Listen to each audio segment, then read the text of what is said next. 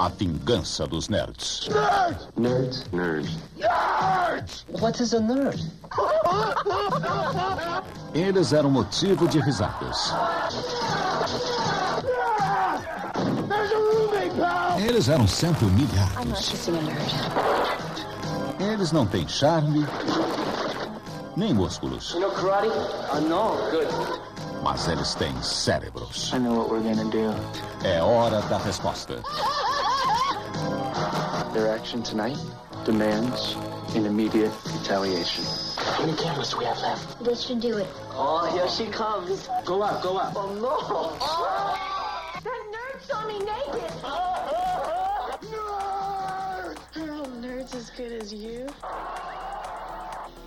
Fala aí pessoal, estamos começando o episódio 2 da Rádio Madruga. Eu sou o Tiagão e estou aqui com meu amigo Solari. E vamos E aí, nessa. gente? Opa, Opa, e aí, Tiagão? Tudo bom? tudo tranquilo. Tudo Segundo- nerd por aí?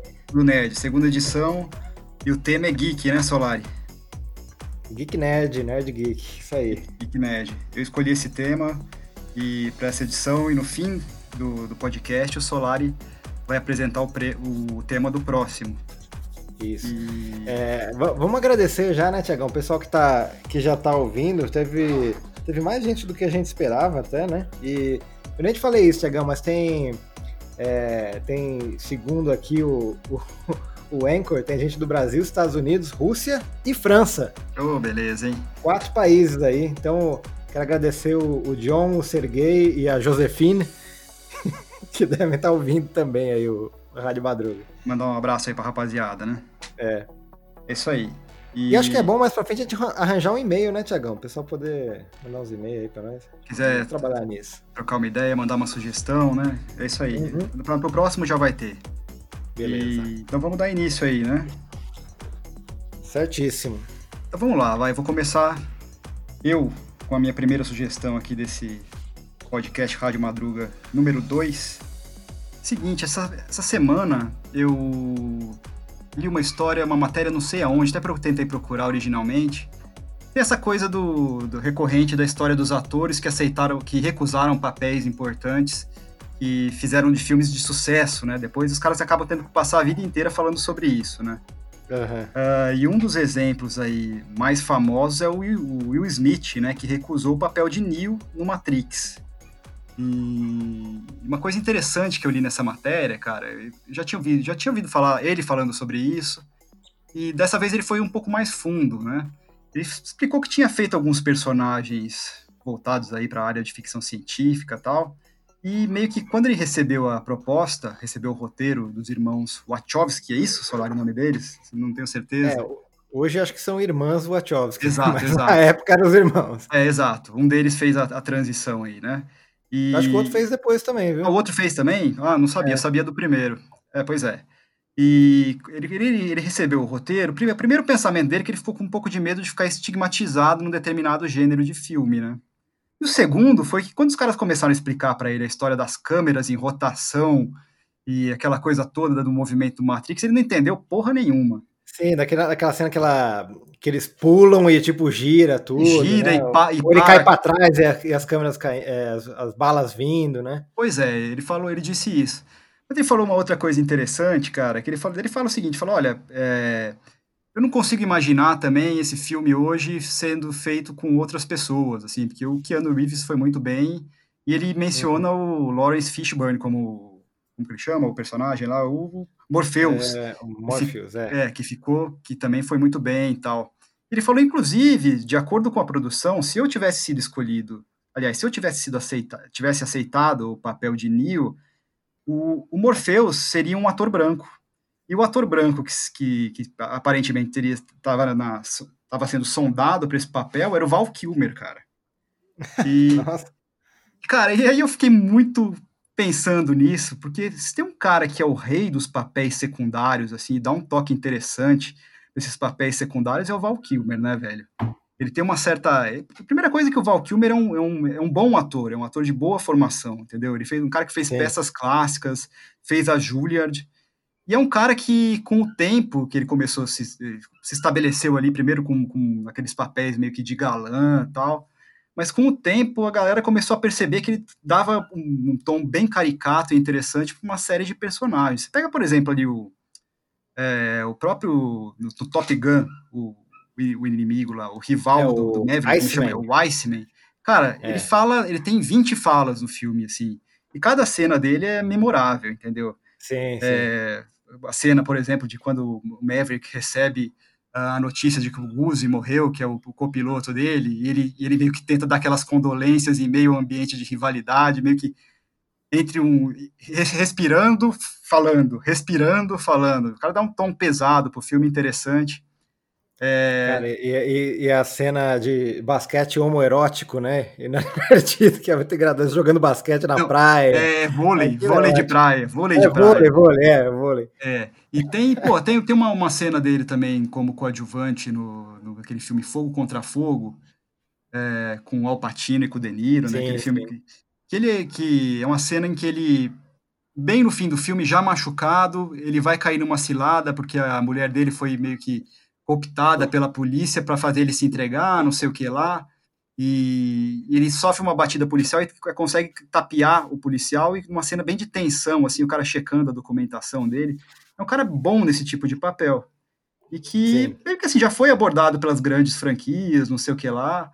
E sempre teve, assim, um, um elemento conflituoso na carreira entre fazer bons papéis, exercer aquilo que ele acreditava e cair no mercadão, assim, do, do cinema hollywoodiano e ganhar aquele monte de grana. Sim. Então ele virou um, e, ah, pelo que o pessoal fala, ele virou um ator muito difícil dentro dos sets, é, arrumava muito encrenca e meio que começou a ser estigmatizado nesse sentido aí. E eu tô, tô lem- lembrei dessa história do Val Kilmer e fiquei pensando como que seria o Val Kilmer como Morpheus, né? E daí eu lembrei de um perfil, cara, que foi escrito sobre o Val Kilmer esse ano, em maio, pela revista do, do New York Times, que é, que é bem interessante, cara, porque o Val Kilmer ele teve um câncer de garganta ali em 2014 e ele fez uma cirurgia e ele vive com, hoje em dia com um tubinho de traqueostomia. Você mal ouve ele falando, né? Ah, é? É, cara. E, e ele tá. E a entrevista foi feita para esse perfil num, num estúdio dele ali em Los Angeles, que é meio que um centro de arte, assim, sabe? Um centro que- em que ele tem produtora de filme, de documentário, tem central de podcast, tem umas áreas que ele recebe estudante para praticar peça de teatro, tem, tem museu mesmo, ele, ele pinta aparentemente, não sei o que lá. E parece que tem, tem ele é fanzaço do Mark Twain, tem uma, tem uma estátua do Batman enorme ali com a cabeça do Mark Twain. É, cara, ele tem, um, ele tem um lance dele meio religioso, ele é de uma igreja lá que chama Christian Science, que não é da cien- cientologia, era uma, uma outra história.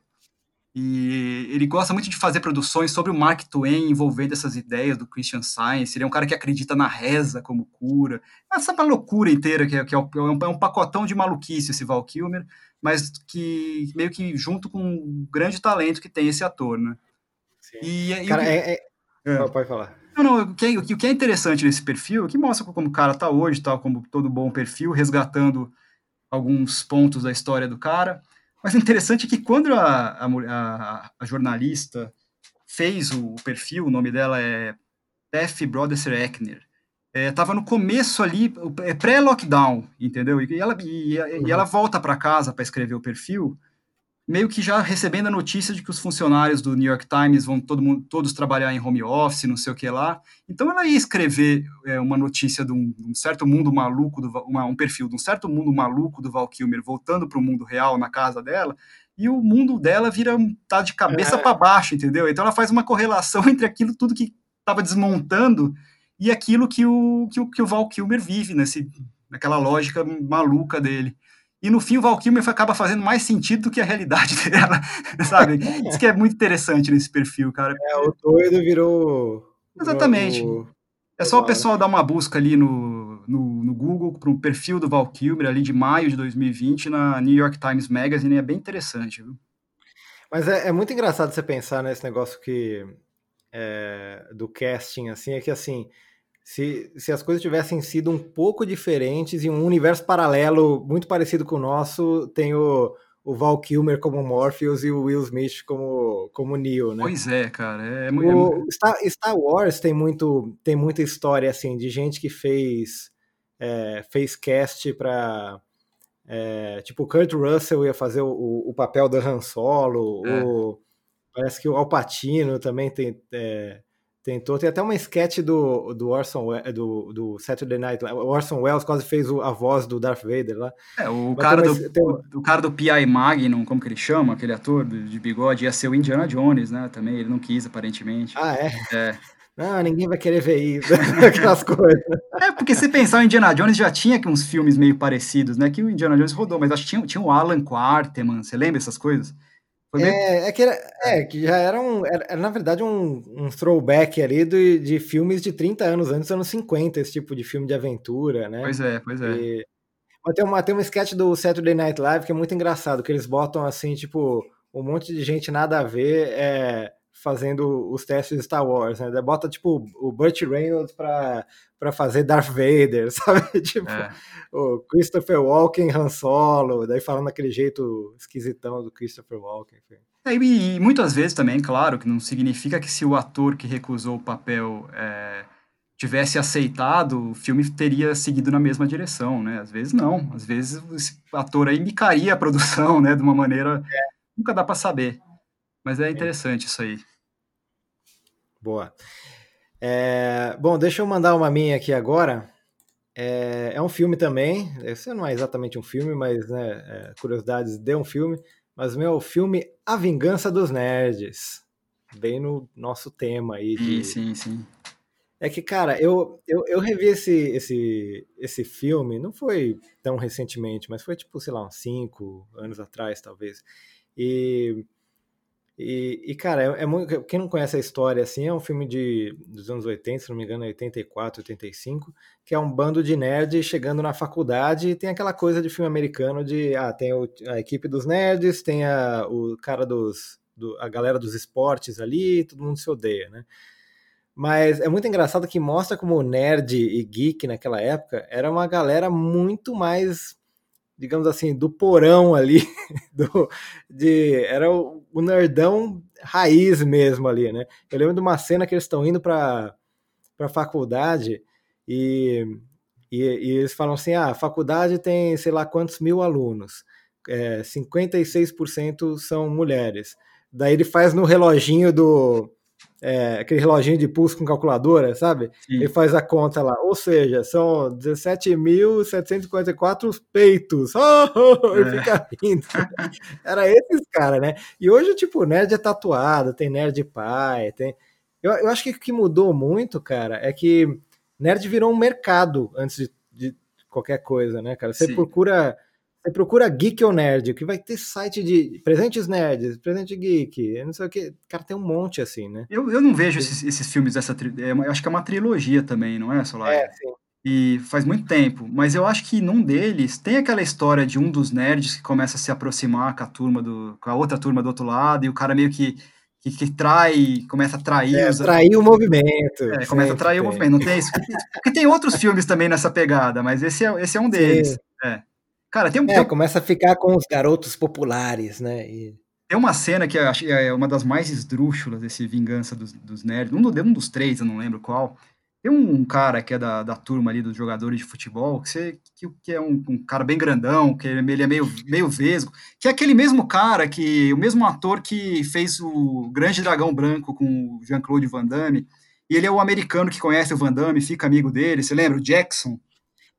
É, eu, eu- Ah, peraí, então acho que eu tô. Eu acho que eu tô confundindo com. Eu acho que é esse Porque- cara, é.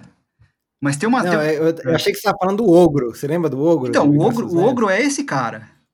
Ah, então é esse cara mesmo. É esse cara. É, é, então, então é ele mesmo. É, Mas- é que eu não lembrava que era ele no, no filme do Van Damme lá. Mas a cena que eu vou te Mas- dizer é o seguinte: é uma cena que ele vai no banheiro e ele vai, ele vai no mictório, cara. E ele passa a cena inteira mijando no mictório ali, e, e é um absurdo, assim, sabe? O ingre- É uma, é uma piada, na verdade. né? Tipo, tem um minuto de cena e o cara tá lá, assim.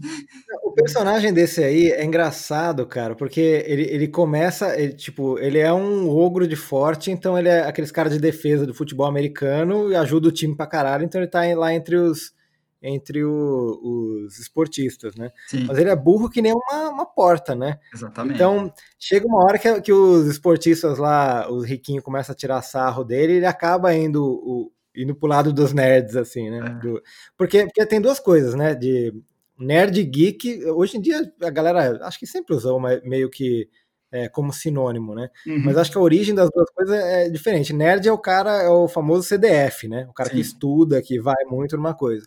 E geek é meio que o esquisitão, assim. É.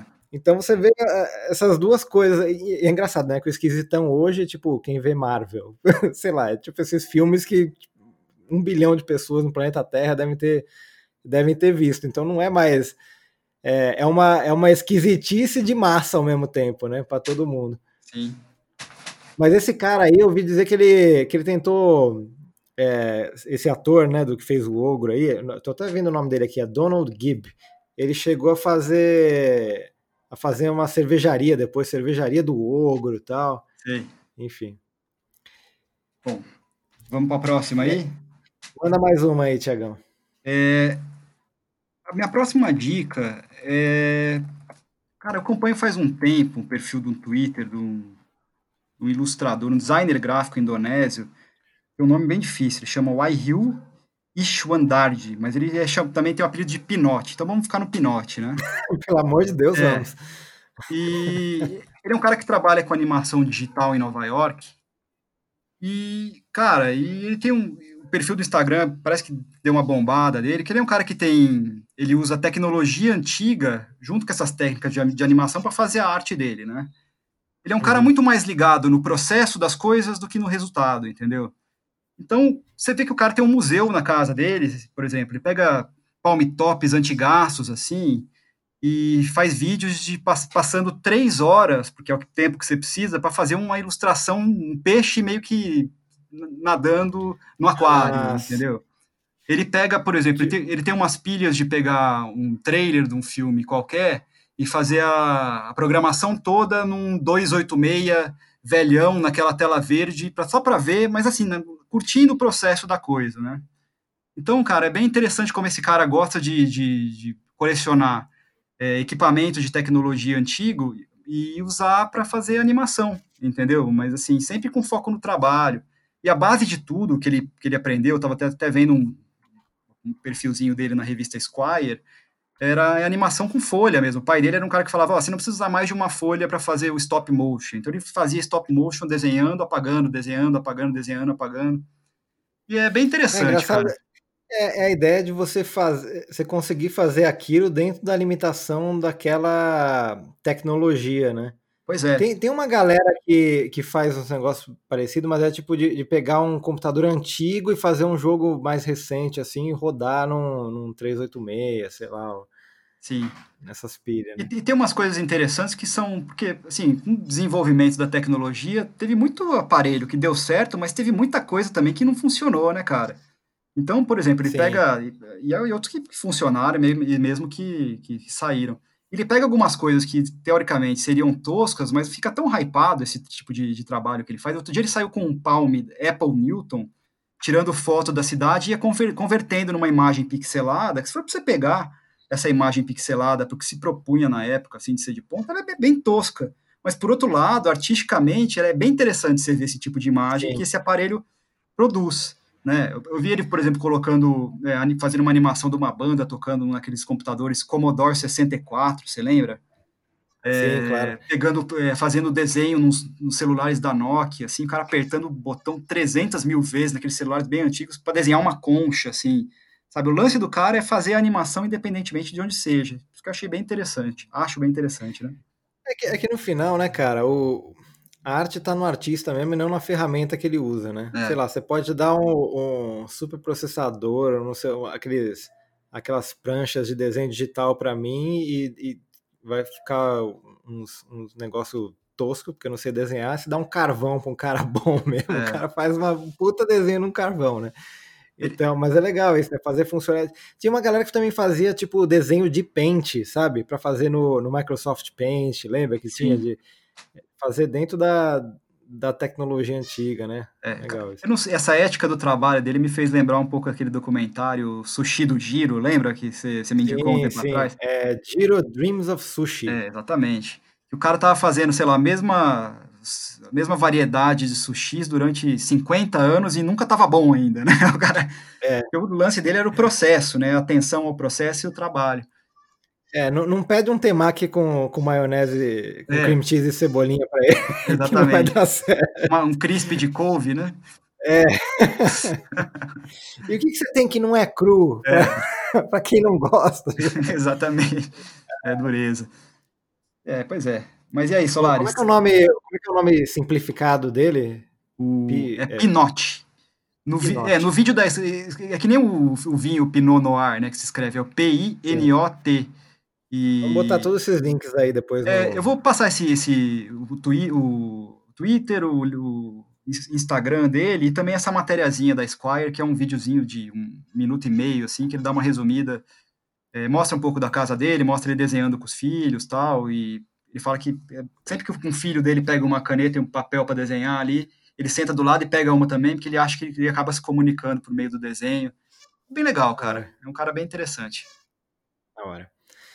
É, bom, minha próxima sugestão agora vamos para o primeiro interlúdio musical de nosso nosso roteiro aqui. Bora. É, já te passei o link aí.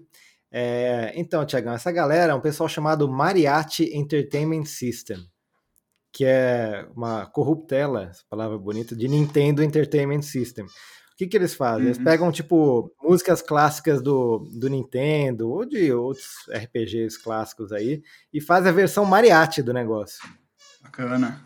É o povo mexicano aí. E você chegou a jogar Zelda, não, Tiagão? Joguei um pouco, eu lembro, eu entrei na pilha de quando saiu aquela primeira caixa douradona do Zelda, né? Nossa, é. Aquilo, cara, aquilo era um absurdo. Você esperava pra chegar, aquilo lá era uma coisa de louco, né? Nossa, é. E, bom, e daí é, é o tema do Zelda, versão mariachi aí. Então vamos ouvir Mariachi Entertainment System, The Legend of Zelda Main Theme. Beleza. Deixa eu dar o super play aqui, dois, três e...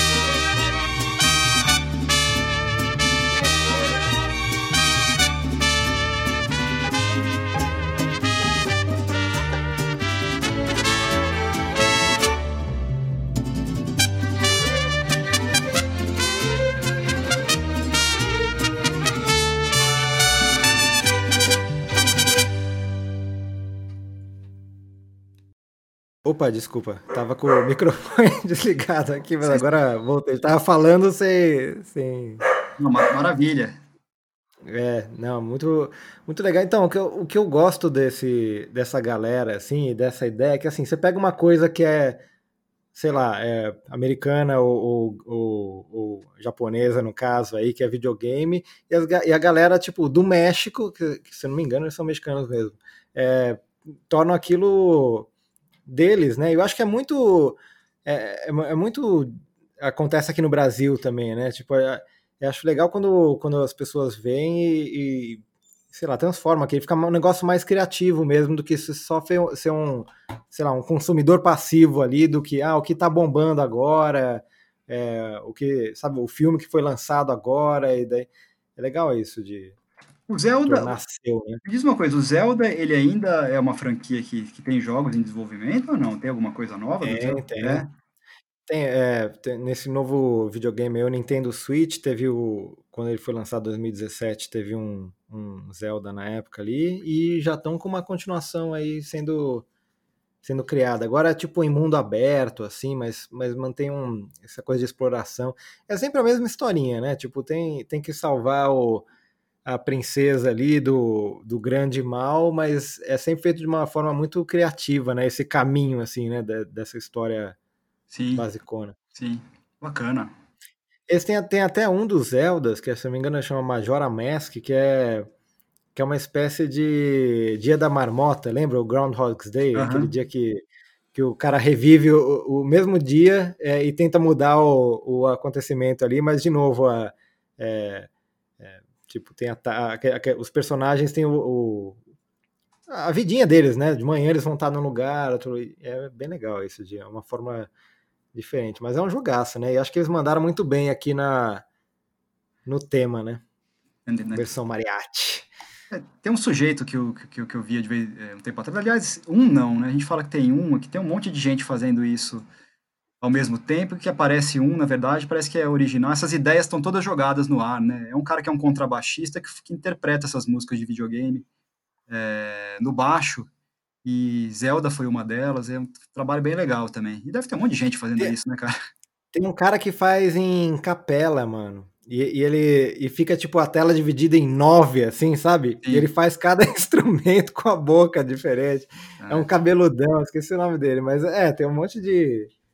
É, eu adoro essas coisas, assim, quando, quando fazem refilmagem de, de trailer, quando, sei lá, acho bem mais bem criativo, legal essas coisas. Bacana. Vamos para a próxima aí, eu, eu adorei, eu adorei a galera virando a tequila no começo, você ah, viu? É. Essa é a tradição dele. Sim, sem dúvida. para dar aquela energizada. Aquela esquentada, né? É. então vamos lá, eu vou, eu vou para a próxima aqui. Manda é, na, na última semana eu falei sobre tarô, você lembra, né? E sim, sim. falei sobre o tarô dos orixás e mencionei brevemente o Dali Tarô, né? Aquele tarô que tinha sido criado pelo Salvador Dali. Uhum. E uma ouvinte aqui do nosso podcast me chamou a atenção sobre uma história envolvendo a realização desse tarô, desse, desse deck de tarô pelo Dali, pelo Dali. Na verdade, cara, o Dali fez esse tarô, esse projeto do tarô do, do tarô do Dali, a princípio, foi por uma encomenda do produtor Albert Broccoli para a cenografia do 007 Vive e Deixe Morrer. Nossa. Esse, esse tarô ia ser usado numa cena de uma, é, uma cartomante que, que, tinha uma conexão ali com o vilão desse filme, né? Mas o que acontece, cara, é que o, dali começou o projeto desse tarô e foi só que depois de ter feito o acordo ele pediu uma grana para fazer isso para o produtor e a produção falou, ó, oh, velho, isso aí é muito chega muito próximo até do que a gente vai gastar para fazer o filme, entendeu? É um absurdo. é. E os caras acabaram escolhendo um outro artista chamado Fergus Hall, em escocês, que fez um deck chamado Tarô das Bruxas pro filme, que tá lá. E, uhum. Mas por, por, influência da mulher do Dali, que chamava Gala, que era agente dele e era uma entusiasta do esoterismo, e que às vezes costumava recorrer às cartas até para prever os rumos da carreira do Dali, ele continuou com o projeto e fez esse deck de tarô e que foi publicado pela primeira vez em 84 e que mistura alguns ícones ali da, da criação surrealista dele com alguns elementos tradicionais do tarô, né? Eu estava dando uma pesquisada na revista Smithsonian, eles falam que é um pastiche com referências à arte antiga, surrealismo, kit, iconografia cristã e escultura greco-romana. Então, essa, essa, esse deck foi relançado pela Taschen no ano, no ano passado, né, depois de mais de, de 30 anos ali. Mas esse tarô também tem umas curiosidades, cara, que o, o Dali dá umas provocadas na produção do filme, né? É, ele se apresenta como um mágico, né, na carta, a carta do mágico, a esposa, a esposa dele, a Gala, é, é imperatriz, e a carta do 10 de espadas, ele reencena a morte do Júlio César, o que simbolizaria uma ideia de, tra de, de traição, né, é, dirigida à produção do filme. E, Ah, olha. e uma outra provocação. Da roupa suja. né? É, pois é, e uma outra provocação interessante nesse deck do Dali é que ele deu a carta, ah, o ro- o rosto do na, na carta do Imperador pro Sean Connery, né? E esse filme, o Vivo ou Deixe Morrer, foi a primeira vez que, que o Roger Moore fez um 007, depois daquela sequência do Sean Connery que iniciou Ah, sim. Que É, aqui ficou é, muito bacana. ele iniciou, né, a- as produções, né, seis, é, ele fez seis filmes do 007, a é, que é toda a sequência anterior, exceto por um filme, que é o 007 a serviço de sua majestade, foi um autor, um autor australiano que fez.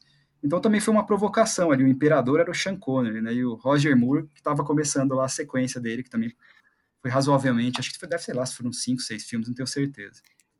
Mas então, é, ele falou assim, já que, já que o filme não vai usar, eu vou fazer e editar por mim, é isso? Exatamente, É, e a- E cheio de indiretinha. Cheio de do- indiretinha e a, e a mulher dele meio que incentivando ele a começar, porque ela que curtia isso, né? Mas é que o que eu falei na semana passada, esse deck de Carô, pe- pegando esse lance da memora- memorabilia aí, né? Ele é muito caro, ele custa um 350 reais pra cima, se esgotou muito rapidamente, os caras estão cobrando uma bica. Eu tô vendo aqui na Amazon, tem uma versão da- de cartas que tá 3.500 reais. Pois é, cara, é, é um absurdo, né? Então, pra não. Eu acho que o livro sem as cartas é, é só, né, entre aspas, 360 e, e com as cartas 3.600 praticamente. Aí, como é muito caro, daí eu falei, pô, eu vou dar uma dica também aqui, um pouco mais barata, um terço desse preço. Se for pegando, pegar por 350, 360, tem um deck de cartas de baralho aqui, que é feito pela Expert Playing Card Company, que você encontra em algumas lojas especializadas em baralho no Brasil, que é, é The Dead Man's Deck, que é aquela história da mão do homem morto do, do poker, né? É, os caras fizeram Ah, uma sim. série especial para isso. Porque no, no, no poker, é, algumas combinações de, de, de cartas que você tem na mão, elas recebem alguns nomes, receberam alguns nomes tradicionalmente. Você tem dois ases, por exemplo, os caras falam que você tem um American Airlines na mão, é, dois reis, você tá com dois casos, né? Dois reis, você tá com King Kong, um, cai, um, um rei e um valete, tá, você tem um Kojak. Tem uma que é engraçada, que se, por exemplo, você tem um 3 e um 8, é, eles chamam isso de Rachel Welch, porque a Rachel Welch, a atriz, falou durante anos que tinha 38 anos. Né? Os anos se passavam, ela continuava dizendo que tinha 38 anos de idade. Mas essa história do, da, da mão do homem morto é interessante, né, cara? Que é, é baseado na história de um jogador de, de pôquer e, e, cowboy conhecido chamado Wild Bill Hickok. Ele estava jogando pôquer em Deadwood, na Dakota do Sul, e ele perdeu a mão, mas antes de ele descer a carta, eh, ele tomou uma, um tiro nas costas e morreu com 39 anos, e as cartas que estavam na mão dele eram um par, eh, diz a lenda, né, um par de ases, dois pares, né, ases e par de ases e pares de oito, escuros, né, que seria de espadas e pau. E Ou seja, ele morreu com uma mão boa. ele morreu, assim, com, ele morreu com uma mão boa e isso aí acabou entrando na, é, na, cer num certo folclore do Velho Oeste, no, no próprio folclore do pôquer. E esse quem tem dois, é, um par de dois pares, ases e oito pretos, acaba essa mão chama de The The Dead Man's Hand. Mas tem uma coisa. Esse, Ah, esse Dead Man's Deck, ele, ele tem um buraco no meio das cartas, por acaso? exatamente, a, a produção dessa carta é interessante porque, primeiro, assim, os caras tentam Eu resgatar. tô vendo aqui. É, eles tentam resgatar é, o baralho que era usado à época, né? É, Existem umas certas, certas contro, controvérsias aí na historiografia do, do baralho e de qual, qual seria o, a carta usada nessa época, mas o pessoal tenta, eles chegam num, num tipo de, de, de, baralho e, e esse, esse, esse baralho ele tem um furo no meio, é, como se tivesse levado um tiro mesmo, né? Uhum. Fica, é chamuscado, os ases e os oitos são ensanguentados, É, eu tô vendo. é. E no deck vem uma bolinha, uma esferinha metálica no meio, é, simbolizando uma bala, uma bala de mosquete, né, cara? É, então é bem, é bem interessante, né, para colecionadores assim de, de, baralho ter esse, esse deck. Mas tem uma coisa que, que eu achei legal pesquisando. Para jogar aquele, é. aquele truco no boteco. É, pois é. Mas tem uma coisa que, que é interessante, cara. Eu estava lendo um artigo de um, de um especialista em baralho na, na, na, loja, numa loja que chama Koji Cards, e ele fala que esses, esses joga, é, na corrida do ouro, na, na, metade do 19 nos Estados Unidos, é, a galera ia fazer a mineração e os mineiros acabam, acabavam precisando de serviços, né? Então um monte de gente ia para lá prestar serviço. Barbeiro, que, que, muitas vezes trabalhava como dentistas e médicos também, bancos, né, para guardar a grana do pessoal. E, e, como tinha muito ouro ali, a bandidagem ia para lá também, né? E, e outra coisa que o pessoal precisava era de diversão, que acontecia nos salões, e nos salões acontecia o quê? Mulher, música e jogos, né? E os, os jogadores de poker, os caras que jogavam bem, os, é, os jogadores profissionais, eles iam para lá para tentar ganhar uma grana também. E geralmente, cara, esses jogadores profissionais, eles, que eles precisavam? Eles precisavam que, que tivesse uma certa segurança nesses salões, né? E que, que as dívidas fossem pagas corretamente. Esses caras, eles aprendiam a usar armas e muitas vezes eles acabavam se, se tornando agentes públicos da lei, né? Porque era precário o sistema legal ainda. Então, esses caras, muitas vezes, esses grandes jogadores, se tornavam xerifes, entendeu?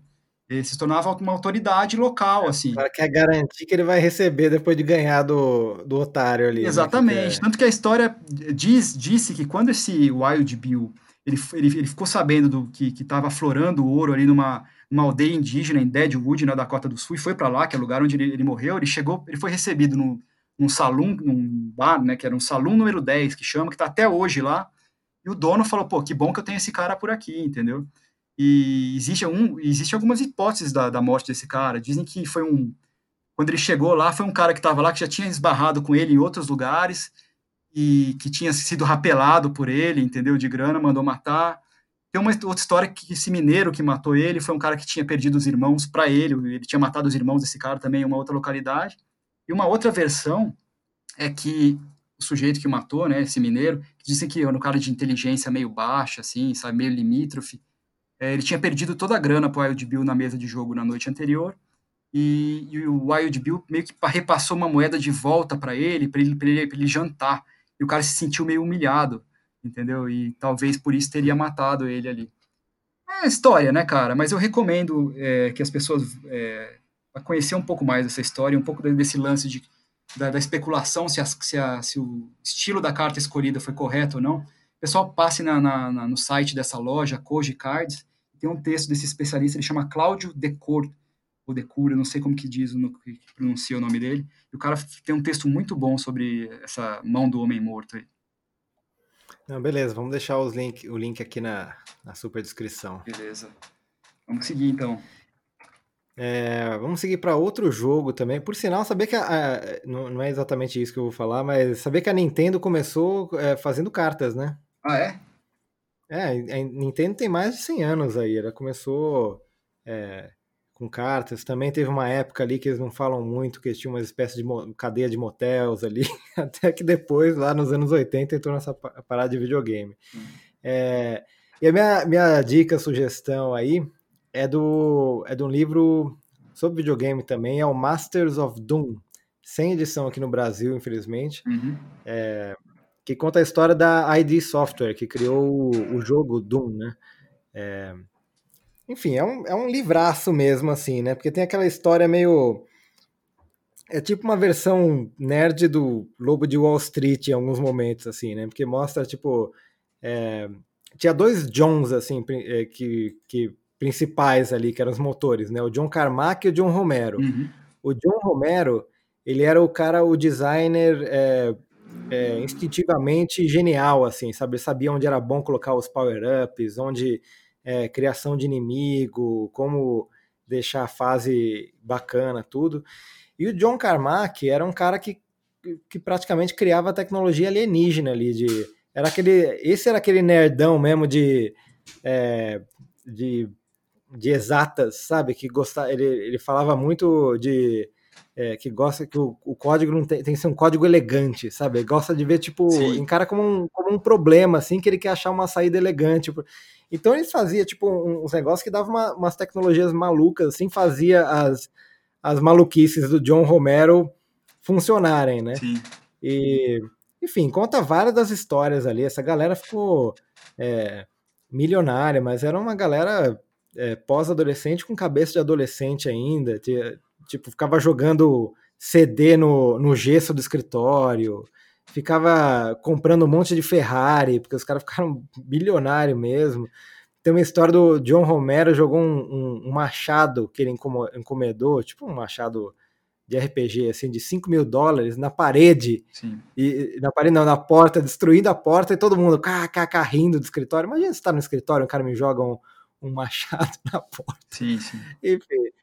E conta e também a história do Doom, né? O impacto é, é, cultural que foi, né? A, a coisa do de usar, servir de bode expiatório para aqueles aqueles tiroteios em é, em high school americana que rolou, enfim. É. Mas é um livraço. Infelizmente não, não tem no, no, no, Brasil ele, mas quem conseguir ler, eu recomendo muito aí. É, um que tem em português é o da história do Grand Theft Auto, né? E... Sim, sim. Você falou que é muito boa, até ficou no é, é bem interessante, mostra um pouco dessa, desse lance, dessa ética de trabalho incansável desses caras, né? Que eles passavam é, períodos de tempo absurdos dentro da, da, área de programação ali.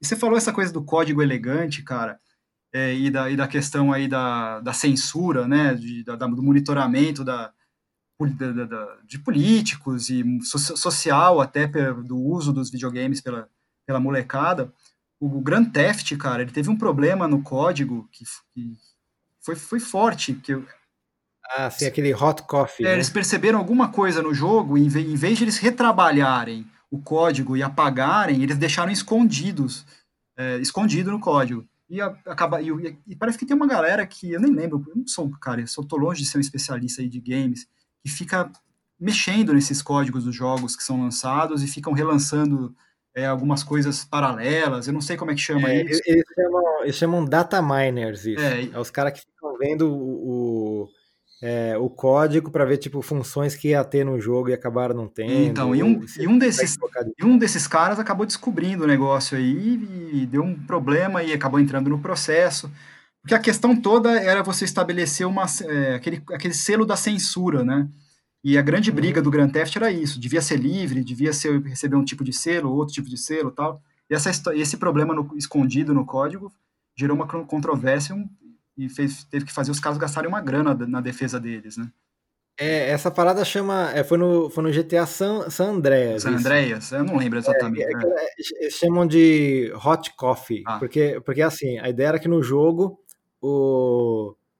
Acho que ele, ele tipo, você leva uma mina lá para casa dela e, e no jogo você ela pergunta se você quer tomar um café. Sim. E daí você sobe, tipo, aparece só, se eu não me engano, a, a casa de fora e ela gemendo, assim, indicando que, que transaram, né? Sim.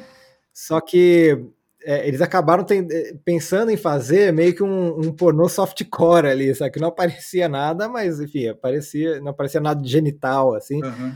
Mas aparecia a galera transando em animação ali, né? Sim. Só que realmente ficou no código e daí a molecada encontrou. E por mais que não tivesse no jogo, sem alguém editasse, é aquela coisa, né? Cai na, cai na, na mesa de um senador ali é, conservador, é. aí pronto, né? Nossas crianças estão jogando isso aqui, sabe? Enfim, já tira do contexto. O, o San Andreas é o que da área de Los Angeles ali, né? Isso, é, e aí isso. tem uma coisa interessante do, do, do, da, quando eles fizeram a concepção do San Andreas, eles mandavam, eles pegaram, parece que a, a produtora central do Grand Theft era na Escócia, né? E eles trouxeram vários dos produtores ali, arrumaram umas conexões ali para os guetos de Los Angeles, para os caras verem mesmo e anotarem como é que a roupa, como é que os caras se comportavam, como é que os caras andavam, que música que os caras escutavam, para depois voltar para a Escócia lá e programar o jogo, né? Foi um... Fazer aquele intensivão, intensivão ali, ali na, na... É, o, a, esse, se não me engano, são, são dois irmãos, né? Eles criaram é. aquela, aqueles jogos Lemmings, né? Qual que é? Esse eu não sei. É uma série de uns bichinhos que era tipo um, um, jogo de PC que ah. é uns bichinhos que vão andando e, e você tem que, tipo, é, fazer com que eles não, não morram todos, não caiam. Você vai direcionando eles hum. com algumas limitações. É. Mas daí eles mudaram completamente e foram pro lado do GTA. Mas eu acho que é, é justo falar que assim que o impacto cultural do Doom é semelhante ao do Grand Theft, né? A cada um no seu tempo. É, cara, eu não sei. Eu acho que, eu acho que o Doom é mais. Sem, sem querer ofender ninguém, né? Falar assim. é, é, é que realmente, quando apareceu, era uma coisa parecia uma, primeiro, parecia uma tecnologia alienígena, né, que na verdade começou no Wolfenstein 3D, né, que já tinha aquela coisa de um, de um, de um 3D mais é, é, mais convincente ali, Sim. né, não parecia tudo tão poligonal como antes. É, e depois é que, cara, levou essa estética do heavy metal para um jogo, né? Sim. E, cara, até hoje, você pega o Doom, é um jogo legal de jogar, os, os, os primeiros lá, e é uma série que, que segue até hoje, né? Porque, cara, é muito simples. É, Marte foi invadida por, por, por- pelo inferno. Vai lá e você tem umas 12, vai, enfim. é- É, eu, eu olha, o jogo que de, de primeira pessoa, assim, desse tipo que, que mais me marcou, na verdade, mais do que o jogo é uma fase e tem a ver um pouco com a história do- da estética do James Bond. Era um jogo chamado Siphon Future, se não me engano. E tinha uma, Sim. tinha uma fase, cara, que ele, ele colocava um smoking e tinha que entrar numa festa com uma, uma pistola, com um silenciador, e tinha, você tinha que completar a fase no meio da festa de uma maneira meio que assim, no mocó, entendeu?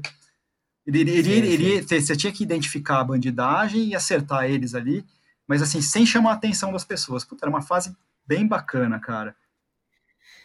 É, esse foi um dos primeiros jogos que tem, tem uma série, cara, que é, que é só disso, chama Hitman. Hum, Tem até, até hoje jogos re- relativamente recentes aí disso. Que assim, ah, tá tendo um.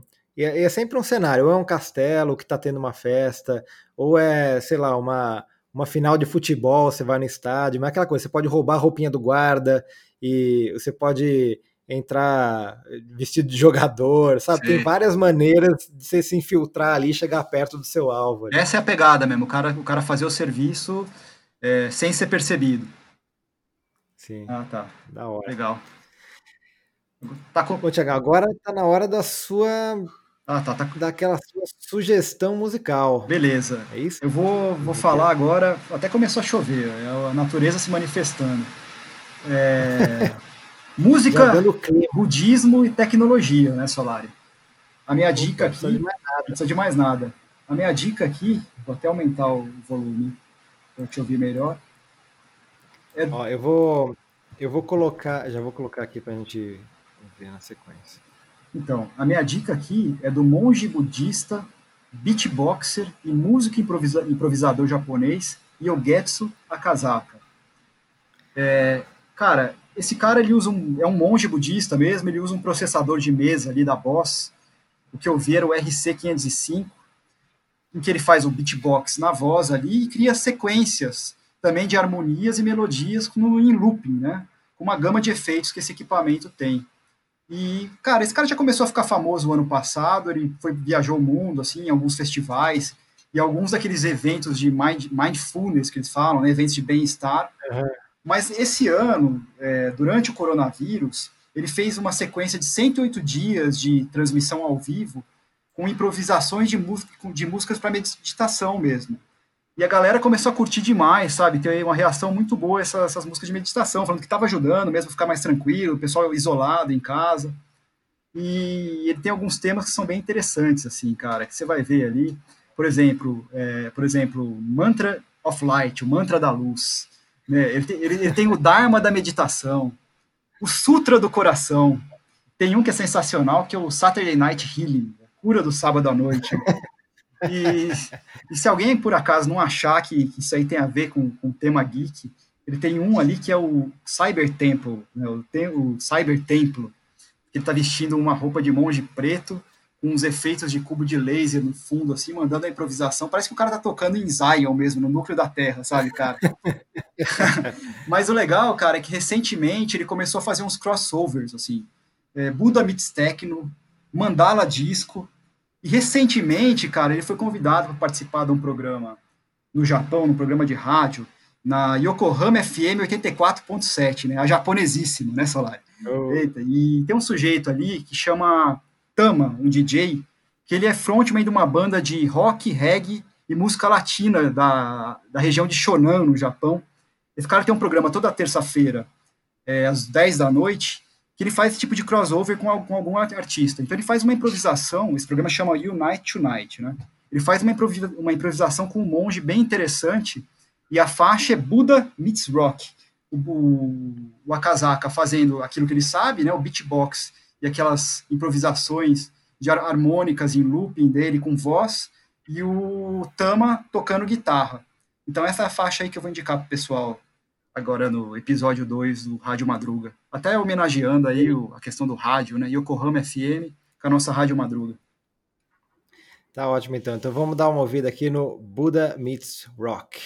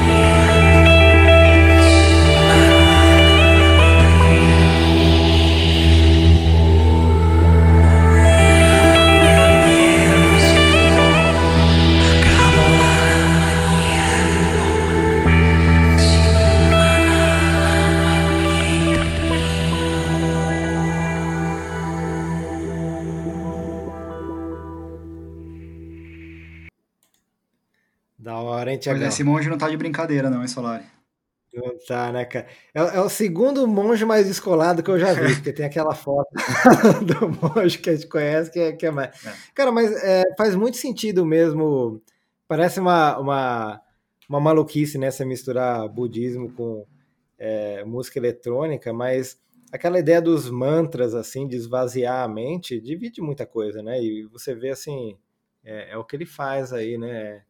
É, digamos que o, o budismo é a tentativa de fazer isso sem ácido, né? Diferente Sim, da música eletrônica. exato.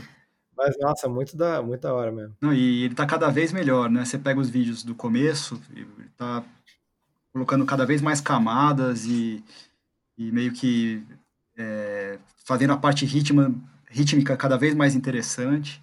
Ele manda bem, muito Sim. legal. E esse, ele, Eu sou, eu sou muito fã de, de música sem letra, assim, porque, assim, não sou muito especialista em meditação, eu já faço um pouco, mas a, a ideia principal é você esvaziar a tua mente, né? Sim. E eu gosto de, muito de, de música para trabalhar, para escrever, e geralmente você tem uma letra, sei lá, eu tô escrevendo, a, a letra da música entra no meu, meu texto, assim, sabe? Tipo, a- a o meu cérebro não, não faz o, o alt tab direito ali, É. né? Mas sem, sem, sem letra, sim, né? Então eu acho que vai muito para isso, assim, dar aquela limpada na cabeça. legal. Então ficou aí a, a dica, né, do, do, do monge. Então vamos, vamos, vamos para a próxima aí. Agora, na próxima, nós vamos para o Japão de novo, Tiagão. É, na verdade, falar de um lugar que é Akihabara, que é o, a meca geek do Japão ali. É, é um bairro onde tem, tipo, os mangás, os, os, as lojas de videogame é, gigantescas, é, sex shops gigantescos também, de, de é, de sete andares, cada um mais tenso que o outro. Mas é, é, é muito legal porque é um lugar que mistura muito isso. Então, assim, você tem uma loja é, de departamento gigantesca que você pode passar literalmente um dia ali e não, e não esgotar o que tem para ver, tipo aquela é, Kobayashi câmera, e, e do lado vizinho tem um templo, assim, né? Sim. Então é muito louco como, como mistura isso e, e também tem os cafés de animais ali em Akihabara. Isso eu já não sou tão fã assim, né? Que você não toma café do bicho, você toma café com um bicho, né? Mas, coitado, eu, eu fui um para testar, cara, quando eu fui ano, é, ano passado, e, e num café de porco espinho, cara, mas dava dó, assim, que você vê que o bicho é um bicho noturno, não tá muito afim, mas tem muito de gato também, Aham. tem aqueles café de, de empregada, que aquelas roupas de empregada francesa, que no Japão, por algum motivo, eles adoram isso. Sim, sim. Puta, interessante. Mas assim, é um lugar nerd pra. É, é, é- é legal que mostra tipo, a diversidade nerd das, das coisas, sabe? Porque tem essa galera do. é, tipo, do mangá, que você pode é, ficar numa loja de mangá e, e passar o dia ali. Tem muita gente que mora lá em. em, é, em- como é que chama? Internet cafés, assim, né? Sim. é basicamente um morador de rua, só que o cara é nerd e mora num, num, num negócio alugado de 4 metros quadrados com acesso da internet. Então ele fica lá surfando o dia inteiro, que é, que é muito barato, mas dorme ali também, fica. Você chegou aí naquele mu- museu do mangá que tem lá? Parece que tem um que é um absurdo de grande, né? Fui, cara, fui em Kyoto e, e a, cara, um dos grandes arrependimentos é eu não consegui ter gravado lá. Fui em 2017, a primeira vez que eu fui Uhum. lá pro Japão. E é incrível, cara, porque é, é, eu sou fã daquele gourmet, né, que é o do Jiro Taniguchi, que é o que é um, um cara que sai andando, um representante de vendas e vai escolhendo lugares bacanas para comer. É, Ele é um cara que trabalha muito, né? E, e e É. os, os poucos minutos que ele tem de sossego na, no dia a dia dele, que é o hora- os horários da alimentação, ele meio que faz aquilo de um, de um significado maior na vida dele, né? Explorando alguns lugares e tal. É. Não, é incrível. É- é- Esse, esse gourmet tem aqui no, é, no Brasil, de Taniguchi, mas, por exemplo, é, só tem esse aqui, né? Uhum. E daí lá tinha, por exemplo, uma parede inteira mostrando que, tipo, é, é, mangás de, de comida são dos gêneros mais populares no Japão, assim. Tiagão, cara, um negócio que você, você passa uma vida além daquilo e você não, você não termina, assim, sabe? Séries que, que é, muito, é muito impressionante a continuidade das coisas lá. Tem série, por exemplo, aquela aquela Golgo 13, que é uma série, tipo, é o, é o James Bond é, assassino é, japonês, né? Tem filme e tudo. Mas essa série, cara, começou na década de 60 e tá rolando até hoje ali, cara. Sabe se essas séries que tem hoje em dia no Netflix, acho que tem algumas, é, sobre, que nem o Midnight Dinner, que é o, o sujeito que abre o Uhum. restaurante dele pra, ir durante a madrugada apenas. Elas têm origem nesses mangás ou não? Elas são baseadas? Tem, é, essa, essa tem, quase todas têm. A do.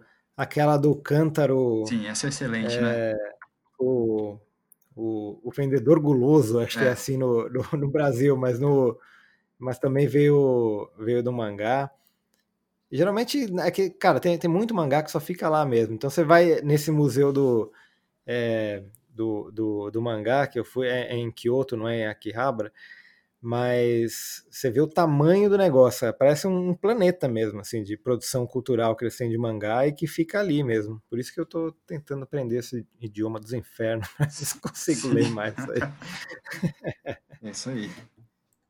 Bom, eu vou puxar uma, a minha última aqui também para a área de games, cara.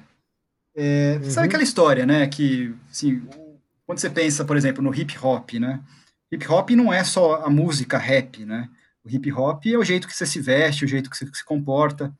É, que nem o samba. O samba é a mesma coisa. O samba é uma cultura. O samba não é só a música, né? É o jeito que você vive mais do que isso, né? E, cara, tem uma revista de basquete nos Estados Unidos, que é a revista Slam, que é a revista que, que, que ela mais, assim, que ela meio que introjeta o basquetebol dentro dessa cultura, é, principalmente dentro da cultura é, afro-americana, assim, sabe? E, e que ela expressa o jogo dentro dessa cultura de uma maneira mais interessante nas publicações dela. E é, era, uma revista, agora, claro, está na internet, e eles têm um perfil dentro da, da do Twitter, por exemplo, eu acompanho pelo Twitter a Slam, mas tem a parte que é Slam Gaming, que é só sobre a, o basquetebol nos jogos de videogame, mas sempre com essa pegada da cultura é, de raiz é, afro-americana, a cultura do hip hop, e o que dá um Uhum. tempero muito mais gostoso para as publicações, né? Então, assim, você vê ali aquela coisa, assim, na, na Slam Gaming, o, o perfil é o arroba SLA de Slam, FTW, os caras fazendo ali a melhor é, a compilação das melhores enterradas dos seguidores do Instagram, os caras fazem as análises é, dos ratings dos jogadores dos jogos de videogame, perguntando pra galera o que, que vocês mudariam, é, assim, separando cada um deles, os principais jogadores, fazem brincadeiras mesmo, assim, é, criando jogos que não existem com, com, com jogadores da NBA, e os memes ligados aos jogos de, de basquete, tudo. Esse, esse, e algumas piadas mesmo, assim, sabe? Mas sempre dentro dessa pegada maior, não apenas o jogo de basquete, mas o basquete dentro de uma cultura da, da, da rapaziada lá. Então é, eu indicaria esse perfil pro pessoal dar uma olhada, que é bem interessante para quem gosta de basquete. É, jo- jogo de basquete, inclusive, tá, tá no meio de uma, de uma polêmica lá, o, o NBA 2K, que é um dos maiores jogos ali de. é, o problema é que assim, esses jogos de, é, de basquete, futebol americano, principalmente, é, é meio caça-níquel, porque tem muita microtransação. Então a galera paga 60 dólares no negócio e ainda tem muita coisa para você comprar lá no meio, né? Para pra- completar o jogo. e, e a- é, FIFA também, sabe? Tipo, e às vezes, a- às vezes assim, é o mesmo jogo, só mudou, tipo, os jogadores pro, de um ano pro outro, sabe? E, e, e, e, você, e tome microtransação e tome pagar o novo. Então, mas o, o NBA 2K, o, o pessoal começou a colocar propaganda no meio que não dá pra você passar, que eles falam que é tipo pra dar atmosfera, de não sei o quê. Mas, mano, você compra um jogo, paga o negócio, tem que ficar vendo anúncio no meio, sabe? Sim. Enfim, da galera tá meio É, enfurecida. só só para dar uma arredondada aqui, o nome do perfil é Slam for the Win. Esse FTW que segue aí o Slam FTW é de For the Win. Slam for the win. Beleza. Beleza. Deixar o, o link. É, esse, esse é o, é o, é o canal do YouTube. É, esse, esse é o perfil do Twitter da Slam Gaming, né, da parte de jogos, da, da, da parte da revista que é voltada para os jogos de, não só de basquete, né, eles também, aqui tá Madden, é, League of Legends, tá- tem símbolo do, Grand- do Grand Theft, mas o grande lance, Ah, esporte. é, o grande, mas o grande lance é o espírito dessa revista de basquete, o espírito cultural da revista voltado para a área de games, assim. Da hora. É, o pessoal teve que se reinventar, né? Pegar uma, É uma linguagem nova, mas legal. Né? Vai lá, Solari. E agora minha última sugestão é o, é o Nerdgasmo do. A gente tá falando de esporte. É engraçado, né? Que você falou de Japão, a minha era de Japão também. Você falou de esporte, a minha tem a ver é, de esportes também, né? Mas de esportes, né? Que é as competições eletrônicas. Aham. O ano, Tiagão, era 2004. O jogo era Street Fighter 3. Justin e Daigo estavam se enfrentando. E daí, cara, é um. é, eu não sei se eu, tipo, eu. eu coloquei aqui no nosso síncro, vamos dar uma olhada nele rapidinho, porque é, Beleza. é um negócio bem rápido, daí eu. Termina aqui, deixa eu colocar. Trechinho do jogo aqui. É. Daigo versus Justin Evo, é isso? Isso. Evo Moment número, número 37. Justin's turtle style. Overcome Rao. Now on the verge of putting Daigo down. One nothing. A luta de Ken contra Chun-Li. É, Tá tudo rolando na normalidade. A galera tá jo- vendo. jogando na paz por enquanto.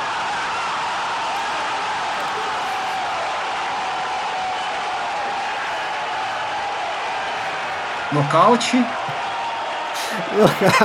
Olha lá. Então, cara, demais isso aí, né? É, é que você. Isso aqui, o, pra quem obviamente não, não viu, né, na tecnologia do podcast, ainda não chegou na, na, na visão, né? É, nesse jogo, o, o Justin começa a. a a dar um, tá com a Chun-Li, né? Ele começa a dar aquela série de chutes que a Chun-Li dá. E no, no Street Fighter 3, dá pra você defender e não perder a vida se você acerta assim, tipo, no pixel do negócio. Sim. E o Daigo tava, tava sem é, energia nenhuma. E- mas ele defendeu um por um dos, dos, dos, é, dos chutes do, do Justin. E. Será que eu tô invertendo os dois? Enfim. é, de- defendeu um por um, pulou, defendeu e deu a volta ali. E, cara, e a galera foi a loucura, assim, né? Mas é bem para mostrar, acho que essa. O que, o que acho que tem esse negócio de geek e nerd, de qualquer coisa, que é pertencer a um, um negócio, né? Tipo, você presencia um, é, um negócio desse, que na verdade tem, tem a ver com todos os esportes também, né? Como. Eu lembro também no, é, no filme dos Vingadores, quando o Capitão América pega o martelo do Thor, o, o, o, o cinema gritando, sabe? Quando tem um anúncio nessas Comic Con, a galera tendo o famoso Nerdgasmo. Cara, a também. cena de, de vibração, assim, com o tipo de produção que eu vi mais engraçada na minha vida, que eu presenciei, foi aquele filme do, com o Nicolas Cage, é os 60 minutos, que ele é um ladrão de carro, não é Sim. isso? E o irmão. Com a Angelina Jolie É, também. e daí o irmão dele faz alguma burrada com o mafioso e eles têm que roubar um monte de carro numa noite. E tem uma e o último carro é um carro que ele tem um certo problema, que tinha dado vários problemas com ele, que é um Mustang preto cobra, uma coisa assim. E ele meio que tem, ele Aham. meio que tem medo de roubar aquele carro, que sempre deu merda quando ele tentou pegar um carro daquele. E tem uma cena no final que ele, meu, bicho, tem uma, não sei se era uma, uma carreta com a, com a parte de trás ba- rebaixada, que ele rampa na carreta e pula uma ponte pro outro lado, e o cinema não aguentou, cara, o cinema veio abaixo, assim, sabe? sabe? Uma baixaria. Né? Tem no, no, no Lara Croft, mas tudo bem, né? No Tomb Raider tem uma cena que a Angelina Jolie dá um burro num tubarão, mas aí eu acho que tem a ver com o jogo, né? Que deve rolar isso no jogo, não sei, não faço ideia. Mas é, é, É, e às vezes a galera também ri, né? Quando é o. É. Enfim, algo meio ridículo. mas é muito engraçado. Mas é isso aí, né, Tiagão? É. Falamos hoje sobre coisas geek nerd em todas as suas facetas, né? Do poker ao budismo eletrônico, passando pelo mariachi Zelda. Eu tô gostando dessa variedade do podcast, Ah, tá, Tiagão. acho que tá indo bem, cara. E, e agora a gente combinou, né, que sempre é, um de nós dois vai revelar o tema do próximo episódio no fim do programa. E hoje a bola tá com você aí, Solari. Então vamos lá. A tecnologia é. Não, ah, já, já entreguei. o tema é tecnologias obsoletas. Tecnologias Tiagão. obsoletas. Putz, e hoje já rolou um. Tecnologia. Já rolou um aqui que, que, que queimei a largada aqui, que é o Pinot. É, mas, a gente, É. mas isso porque a gente é velho, É. né? Então sempre vai ter coisa obsoleta, mas a gente põe alguma. É, eu acho que nosso range de coisa obsoleta tá cada, cada vez maior, né? Já, já dá pra É. mergulhar bem. Não, beleza, vambora. Fica aí pro próximo. Então vamos embora. Então, gente, muito obrigado aí quem sobreviveu até o final de mais um Rádio Madruga. E a gente se vê na próxima. Falou, aí. Solari. Um abração, abração a todos. Até a próxima.